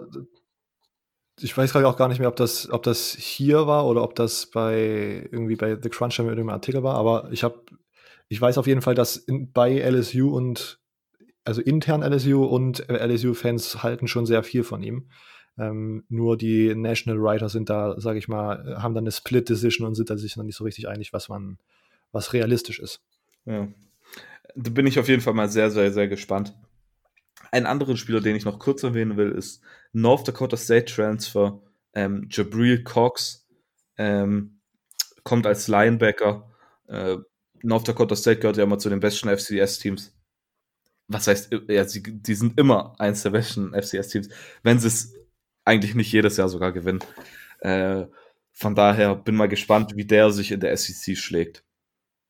Genau. Dann schauen wir noch kurz aufs kommende Jahr, ähm, auf den Schedule. Und da sind es eigentlich die gleichen, äh, ich sag mal, Do-or-Die-Spiele, die es jedes Jahr gibt. Ähm, man spielt, was schwer wird, at Florida. Wir haben ja letztes Jahr, letzte Woche alle Florida auf Platz 1 gehabt in der SEC East. Ähm, dann, dann spielen sie daheim gegen Alabama, was wichtig ist. Also sie spielen auch auswärts at Auburn und at Texas A&M, was beides sehr schwer wird. Sie spielen auch dieses Jahr wieder gegen Texas. Da spielen sie aber daheim. Ähm, Texas. Ja, ich bin ein kleiner Texas-Hater, von daher. Also nicht Hater, Hater wäre ein bisschen übertrieben. Aber ich bin einfach noch nicht, noch nicht so überzeugt von Texas. Von daher würde ich das zwar als im nationalen Kontext als wahrscheinlich eher ein größeres Spiel ansehen, ähm, aber eher Florida, Alabama, Auburn und Texas A&M als wichtigere Spiele vorsehen. Meine Frage zu LSU: was ist dieses Jahr das Worst-Case-Szenario? Oh, Worst Case, das ist natürlich interessant. Ähm, auch wenn ich ehrlich gesagt nicht so positiv überzeugt bin von LSU, eben weil man so viele Leute verliert, glaube ich auch dass nicht, dass es zu schlecht sein wird. Ähm, aber das Worst-Case-Szenario wäre jetzt folgendes. Ich sag's mal, man verliert gegen Texas, man verliert gegen Bama, man verliert gegen Florida, man verliert gegen Auburn und gegen Texas A&M auf jeden Fall. Sagen wir mal, das ist das Worst-Case-Szenario. Dann haben wir auf jeden Fall schon mal fünf Niederlagen. Ähm, und ich glaube wirklich, dass das auch tatsächlich das Worst-Case-Szenario ist. Fünf Niederlagen. Ich, das Worst, dein Worst-Case-Szenario hört sich für mich irgendwie ein bisschen rea sehr realistisch an, überraschend realistisch, okay. meiner Einschätzung nach. Ja, ja, ist natürlich schon möglich, dass, aber ich glaube eher dann, dass sie nicht die anderen Spiele verlieren, aber ich weiß es nicht. Also ich glaube, fünf ja. Niederlagen ist schon so. Worst Case, würde ich sagen. Viel, ja, ja. Okay. Sechs, sechs, sechs. Stell dir das mal vor, die gehen sechs, sechs oder so. ja. Das ist ein bisschen eben. Sieben, fünf ist schon, ist schon unrealistisch und schon crazy. Worst Case, ja. Na gut. Okay, dann schließen wir jetzt die SEC West ab mit Auburn, meinem letzten Team, bevor wir dann nochmal über unser Projected äh, SEC West Standing äh, sprechen wollen. Denn Auburn, Highlight Game äh, wird wahrscheinlich der Iron Bowl Sieg gegen äh, Alabama gewesen sein. Man hat sonst aber natürlich auch gegen Oregon gewonnen, was ein ziemlich guter Win gewesen ist. Ähm, vielleicht jetzt nicht ein optimales Spiel, vor allem von Bo Nix, aber ein Win gegen so ein gutes Team wie Oregon ist ein Win gegen so ein gutes Team wie Oregon. Ähm, das Loaded Game war wahrscheinlich die Niederlage gegen LSU. Da hat man nur mit drei Punkten Unterschied verloren. Man war das Team, was LSU, glaube ich, irgendwie am besten defensiv handeln konnte. Und dann am Ende hat es dann doch irgendwie nicht gereicht, da über den, über den Hügel zu kommen und den, den Sieg rauszuholen. Ähm, ein bisschen ärgerlich für Auburn. Recruiting 2020 äh, sehr gut. Ähm, siebter National, fünfter in der SEC. Äh, interessanter Spieler ist äh, Kalen Newton, der Bruder von Cam Newton. Ähm, der kam jetzt als Transfer von Howard, ähm, ist ein äh, Dual-Threat-Quarterback, auch wenn der dieses Jahr, würde ich sagen, nicht wirklich äh, Einfluss haben wird auf die Auburn Offense. Ähm, interessante, interessante Sache der wichtigste Incoming Freshman wird wahrscheinlich ähm, äh, Four-Star Strong Side Defensive End Zykevis Walker sein. Ich hoffe, ungefähr so wird es ausgesprochen. Ähm, da auch in der D-Line vor allen Dingen äh, ja, viele, viele in die NFL gehen und da die Rotation dann dementsprechend angepasst werden muss, ähm, kann ich mir vorstellen, äh, ja, wie gesagt, äh, dass Zykevis Walker da vielleicht schon äh, Impact haben könnte. sonst, was mir noch bei der Recruiting Class aufgefallen ist, äh, es gibt auffallend viele Late Enrollees. Ähm, ich weiß nicht, ob ich bei den anderen halt nicht drauf geachtet habe oder ob, wieso mir das da jetzt gerade bei Auburn so aufgefallen ist. Aber ist natürlich jetzt durch diese ganze Situation keine optimale, äh, keine optimale Situation für Auburn, sage ich mal. Ähm, kommen wir zu den Off-Season-Moves. Auch hier hat sich tatsächlich ein bisschen was verändert. Ähm, Chad Morris, äh, ehemaliger Arkansas Head Coach, ist jetzt ähm, als OC eingestellt worden und da fällt mir gerade auf, ich habe vorhin Sam Pittman mit Chad Morris ein bisschen verwechselt gehabt, weil Chad Morris war da der, war der, der in Texas äh, an verschiedenen sehr guten Highschools schon als Head Coach aktiv war. Äh, Sam Pittman, ja, nichtsdestotrotz ein ziemlich guter Recruiter, aber der war, glaube ich, am JUCO ähm, lange Zeit als Head Coach. Ja, Chad Morris, ähm, war bis jetzt schon mal Head Coach von drei Teams, die Top 10 Scoring Offenses hatten. Äh, hat immer noch gute Verbindungen in den Staat Texas, die ihm beim Recruiting weiterhelfen sollen. Und ist ein absoluter Bro von Gus Masan. Ähm, drei Eigenschaften, die äh, Auburn auf jeden Fall stärker machen wird, glaube ich. Äh, ob das jetzt diese Saison sein wird oder in den kommenden Jahren, werden wir sehen. Offensiv verlieren sie äh, fünf Starter, äh, nicht optimal. Äh, ich bin mir gerade gar nicht sicher, ob ich jetzt, ich glaube, ja, fünf Offensive Line Starter. Also, das ist auf keinen Fall äh, eine gute Situation. Ähm, Nix muss in seiner Sophomore Season auf jeden Fall nochmal einen Schritt nach vorn machen. Man hat äh, auf jeden Fall okaye Performances gesehen, aber gegen die Top Defenses wie Florida oder eben LSU hat es dann am Ende doch nicht wirklich gereicht, um, um da Auburn sozusagen irgendwie konkurrenzfähig am Ende der Saison zu machen, was halt, wenn man irgendwie Playoff-Wünsche äh, hat oder Träume hat, dann sind das halt Spiele, an denen man dann gewinnen muss, um irgendwie die SEC West, West zu gewinnen, um dann, wie gesagt, die Chancen auf Playoffs zu bekommen. Ähm, man bekommt aber ein elitäres, elitäres Receiver-Duo mit Anthony Schwarz und Seth Williams zurück. Ähm, sehr, sehr gute beide Wide Receiver, ein sehr gutes äh, Duo für Bo Nix, um da sozusagen nochmal einen Schritt nach vorne zu machen. Leading Rusher Jatavius Withlow ist im Transfer Portal, hat noch nicht bekannt gegeben, äh, ob er wirklich transfert oder wohin. Wie gesagt, ist, steht, das steht noch nicht fest. Äh, aber äh, es gibt da auf jeden Fall äh, genügend Talent, was äh, auf Running Back aufrücken kann in der Defensive Front werden auf jeden Fall Derek Brown und Marlon Davidson vermisst werden. Absolute ähm, Star-D-Liner gewesen, die jetzt in der NFL ihr Glück versuchen. Ähm, neue Namen, die ich da herausgefunden habe, sind Big Cat Bryant und Tyrone Truesdale. Das sind äh, zwei Spieler, von denen man sich da viel erhofft in Auburn Kreisen. Ähm, bei den Linebackern ähm, äh, wird man sich freuen, dass KJ äh, Britt wieder zurück ist, ein All-SEC ähm, Linebacker von 2019, ähm, der dort als Core in der Defense gilt. Bei den DBs wird es ein bisschen schwierig. Man verliert zwei Starting Corner und zwei Safeties. Auf jeden Fall keine optimale Situation. Ähm, Roger McRae äh, als Cornerback und Safety äh, Smoke Monday sind zwei Spieler, die man da im Auge behalten sollte. Das sind die, die beiden Spieler, die da ähm, die Lücken füllen sollen. Ähm, beide Lines und der Offensive Caller sind die wichtigsten Punkte, äh, an denen sich entscheiden wird, wie erfolgreich Auburn 2020 sein kann. Ähm, weil da wirklich so viel, so viel verloren geht an Produktion, dass das wirklich kritisch werden kann. Aber wie gesagt, wenn man so gutes Recruiting hat, äh, sollte es normalerweise kein Problem geben, das äh, möglichst smooth in sozusagen eine neue Ära überzugehen. Ähm, wir werden sehen, wie es bei Auburn geht äh, Player to Watch ähm, sind, ist für mich das Wide Receiver Duo Schwarz und Williams. Schauen wir auf den Auburn Schedule. Wir starten machbar in die Saison, sage ich mal. Äh, finde ich, habe jetzt kein wirklich Make-or-Breaking, aber interessantes Spiel, was ich hier habe, ist äh, North Carolina in Woche 2 äh, das habe ich mir als Upset-Watch notiert, weil North Carolina ist ja in unserem Podcast und ich glaube auch in der generellen Football-Welt gerade sehr hoch anerkannt. Ähm, vielleicht kann man da einen kleinen Upset, einen kleinen Upset ziehen. Ähm, sonst ja, wird es hinten raus. Äh, man schließt mit LSU und Alabama hintereinander ab. Ähm, mal schauen, wie sich das, wie sich das ergeben wird. Aber Auburn auf jeden Fall kein schlechtes Team. Mal sehen, wie das in, einer, in dieser Saison in der SEC West dann sich ausschaukelt. Silvio, eine Frage? Meine Frage ist folgende. Man hat letztes Jahr gegen Alabama gewinnen können, aber gegen LSU verloren. Kann man auch dieses Jahr wieder in den, in den beiden Spielen zusammen einen Rekord von 1-1 oder sogar von 2-0 holen? Ja, äh, 1-1 ist auf jeden Fall möglich, aber ich sehe es dann sozusagen umgekehrt als im letzten Jahr. Ich denke, man wird einen Sieg gegen LSU holen, weil ich die, ja, so viel Produktion, wie man bei LSU verloren hat, das kann ich mir gerade, das ist, ja, wie gesagt, finde ich sehr kritisch bei LSU dieses Jahr.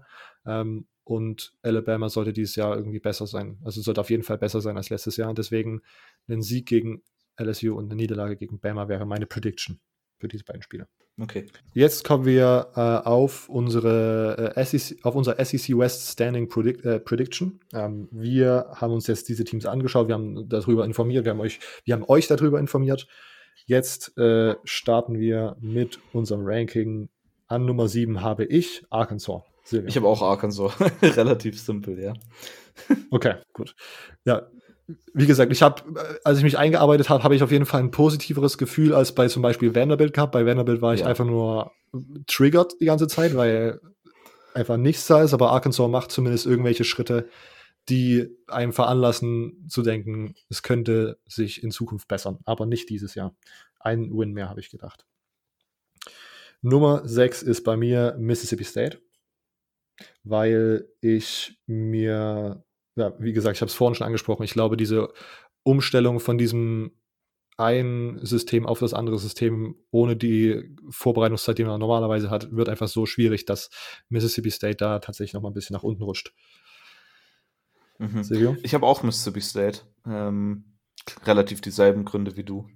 Nummer 5 ist dann bei mir Ole Miss. Ähm, auch hier, ich glaube, da ist der Umschwung von den beiden Trainern jetzt nicht so super groß, aber äh, Ole Miss hat für mich einfach so ein bisschen, John Reese Plummy ist ein super interessanter Spieler mit, ähm, ja, Lane Kiffin hat man in den zweiten flashy Head Coach geholt. Ähm, sehr interessant, wie sich das ausschaukeln wird. Ole Miss deswegen bei mir auf Nummer 5. Ja, bei mir auch. Ähm, es gibt so in der SEC West so ein bisschen, man kann das so spalten zwischen ähm, den drei Teams und jetzt den vier, die jetzt kommen, finde ich. Von daher Ole Miss für mich ja. das im kommenden Jahr wahrscheinlich das Beste von der unteren Hälfte für, für die, der SEC West. Ähm, dann kommen wir jetzt zu Nummer vier und das ist 2019 National Champ LSU bei mir. What? Ähm, so schlecht gleich. Ja. Okay. Ne, das, ja, ja, okay. Ja, ich, genau. Äh, ist, das, okay, zumindest haben wir aber eine Reaktion, sonst sind wir immer so konform gegangen. Jetzt musste ich einmal einen Schocker rausholen. Aber mich wegen ähm, Tennessee anmaulen. Und ich, ah, ja, okay, aber, ja, okay, ja. Ja, das war, ja, okay. ähm, LSU auf Nummer 4. Ich, wie gesagt, es geht so viel Produktion weg und ich, ist LSU wesentlich schlechter als Texas AM oder Auburn? Ich würde sagen, nein. Aber ich kann mir, im Moment stelle ich mir in meinem Kopf vor, dass Texas AM und Auburn das Spiel gegen LSU gewinnen. Okay. Okay, ich habe an vier Auburn. Ich bin dieses Jahr bei Auburn irgendwie nichts. Also, Auburn ist jetzt nichts, was mich vom, vom Hocker zieht. Ähm, von daher bleibt ist das einfach. Ich bin bei den anderen Teams, würde ich eher sagen, halt einfach mehr ja, überzeugter als von Auburn. Von daher Auburn bei mir an vier. Ja, okay. Ähm, Auburn und LSU haben sich dann bei, bei mir im Endeffekt auch nichts genommen. Ich habe Auburn an, an drei. Ich bin von ja, beiden Teams, ich würde sagen, von bei, bei beiden Teams zieht mich eigentlich nichts vom Hocker. Das Einzige, was mich bei LSU vom Hocker äh, aufstehen lässt, langsam, ist Jamar Chase und bei, äh, bei Auburn ist es äh, Bo Nix, der viel Potenzial hat. Wie sich das, ja, die beiden fand ich, kann ich, kann man auch tauschen. Dann hätte ich, hätte ich LSU an drei, aber wie gesagt, ich sehe Auburn auf drei im Moment. Okay, ich glaube, dass wir die gleichen Top 2 haben, weil an Nummer 3 ist jetzt bei mir LSU. Ähm, also so, so viel kann ich bei dir nicht rummauen, dass du LSU da runter gemacht hast. Äh, ich glaube, dass sich diese Teams im, im, kommenden Jahr sowieso nicht so viel schenken können. Von daher kann man die, wie du es auch so ein bisschen mhm. gesagt hast, so ein bisschen rum drücken und ich hätte nichts dagegen. Ähm, wieder ist das Ding halt einfach, dass dadurch, dass ich es relativ gleich sehe im kommenden Jahr, habe ich jetzt einfach so aus dem Gefühl raus halt die anderen Teams eher höher gesehen. Ähm, Von daher LSU bei mir ja. drei. Texas A&M ist bei mir zwei. Ich mag Texas A&M dieses Jahr sehr. Ich habe das Gefühl, dass die viel Erfahrung haben, dass die viel Returning Production haben, was auch hilfreich sein kann. Die haben wieder eine sehr gute Recruiting Class eingefahren. Ich hoffe einfach, dass Jimbo dieses Jahr wieder mehr produziert als letztes Jahr. Ähm, man hat auch, wie gesagt, letztes Jahr hatte man dann auch als Non-Conference auf einmal Clemson mit drin. Das ist ja dieses Jahr auch ein bisschen einfacher, der Schedule. Ähm, ich glaube, Texas A&M ist dieses Jahr ziemlich gut. An Nummer zwei. Ja, bei mir ist auch Texas A&M Nummer zwei. Äh, ich bin allgemein, ähm, vielleicht kann man daher diesen, äh, über dieses Kritische an Texas ähm, herleiten. Ich bin allgemein eher, schon, schon äh, Texas M, M gefällt mir relativ. Ähm, weiß nicht warum. Ich habe damals, glaube ich, zu viel immer Johnny Manziel angeschaut, von daher war Texas immer so ein bisschen omnipräsent. Ähm, aber ich meine, Texas A&M bekommt von allen SEC West Teams am meisten Starter zurück mit, mit 16 Stück. Äh, ich meine, Kelmont erfahren mittlerweile, könnte eine gute Saison haben. Isaiah Spiller zurück. Ähm, sie bekommen überall eigentlich ihre besten Leute zurück, außer bei halt mit äh, Justin Madibuike oder wie auch immer man den ausspricht. Ähm, von daher, ich weil, weil, sollte eigentlich nichts dagegen sprechen. Und wie du sagst, man hat dieses Jahr Clemson nicht. Ähm, man spielt daher stattdessen gegen Colorado zum Beispiel, was äh, deutlich einfacher sein sollte. ähm, ja. ja, deshalb spiel, spricht eigentlich nichts gegen Texas A&M an 2. Okay, und dann äh, Bama, Alabama an 1. Ähm, ja, wie gesagt, ich glaube, letztes Jahr war so ein kleiner Durchhänger. Da hat vieles ineinander gegriffen und hat dafür gesorgt, dass Alabama am Ende nicht in die Playoffs kommt. Die Verletzung von Tua, die irgendwie generell, ich glaube, in der, der Defense war ja auch relativ viel Verletzte und so und da hat das dann auch alles nicht so geklappt. Ich glaube, Alabama dieses Jahr, äh, ich will jetzt gerade nicht zu viel behaupten, aber ich glaube, die sind bei mir wieder Playoff-bound. Mhm. Ja, würde ich zustimmen. Ähm, das ist halt diese Quarterback-Ding, aber ich glaube, dass Mac Jones eigentlich echt nicht so schlecht gespielt hat, ähm, als, als Tour gefehlt mhm. hat. Ich meine, ich habe vorhin das nämlich erwähnt bei dem Spiel gegen Auburn. Die Frage ist halt wirklich, wie viel hat Tour einen Unterschied gemacht in dem Spiel? Ähm, und ich muss sagen, am Ende wahrscheinlich nicht so ein riesiger. Also das wäre dann nicht nur ein Blowout geworden, wenn Tour gespielt hätte. Ähm, klar, er hat die paar dumme Fehler gemacht, ähm, ich meine, wer Fehler macht, man kann entweder gewinnen oder lernen, sagt man ja so schön. Ähm, von daher, ich glaube, dass er schon gelernt hat. Und sie haben halt den Luxus jetzt, dass sie mit Bryce Young halt einen sehr, sehr guten Recruit bekommen haben. Ähm, ja. Okay, gut, dann sind wir dann am Ende doch relativ ähnlich geworden. Okay, wir haben äh, angekündigt gehabt, dass wir heute einen Mount Rushmore-Rubrik äh, wieder aktivieren wollen auf Instagram. Werden wir es aber doch nicht tun. Mhm. Wir heben uns das auf für die nächsten Wochen, weil wir da nochmal was mit ein paar Gästen vielleicht geplant haben. Ähm, und wir wollen das dann mit unseren Gästen zusammen machen. Genau. Ähm, deswegen würde ich das jetzt hier abrappen. Alles klar, Sabio?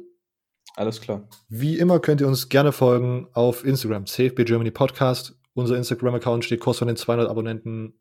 Ein Follow da lassen, wir freuen uns. Äh, oder auf Twitter, at CFB Germany Pod. Wenn ihr bei diesen Social Media Accounts seid, könnt ihr in unsere äh, Bio schauen und dort ist auch unsere Website verlinkt: cfbgermanypodcast.home.blog. Da findet ihr alle Infos, wie ihr uns äh, unterstützen könnt, ob das monetär ist. Alle Links und Informationen dazu findet ihr auf der Website.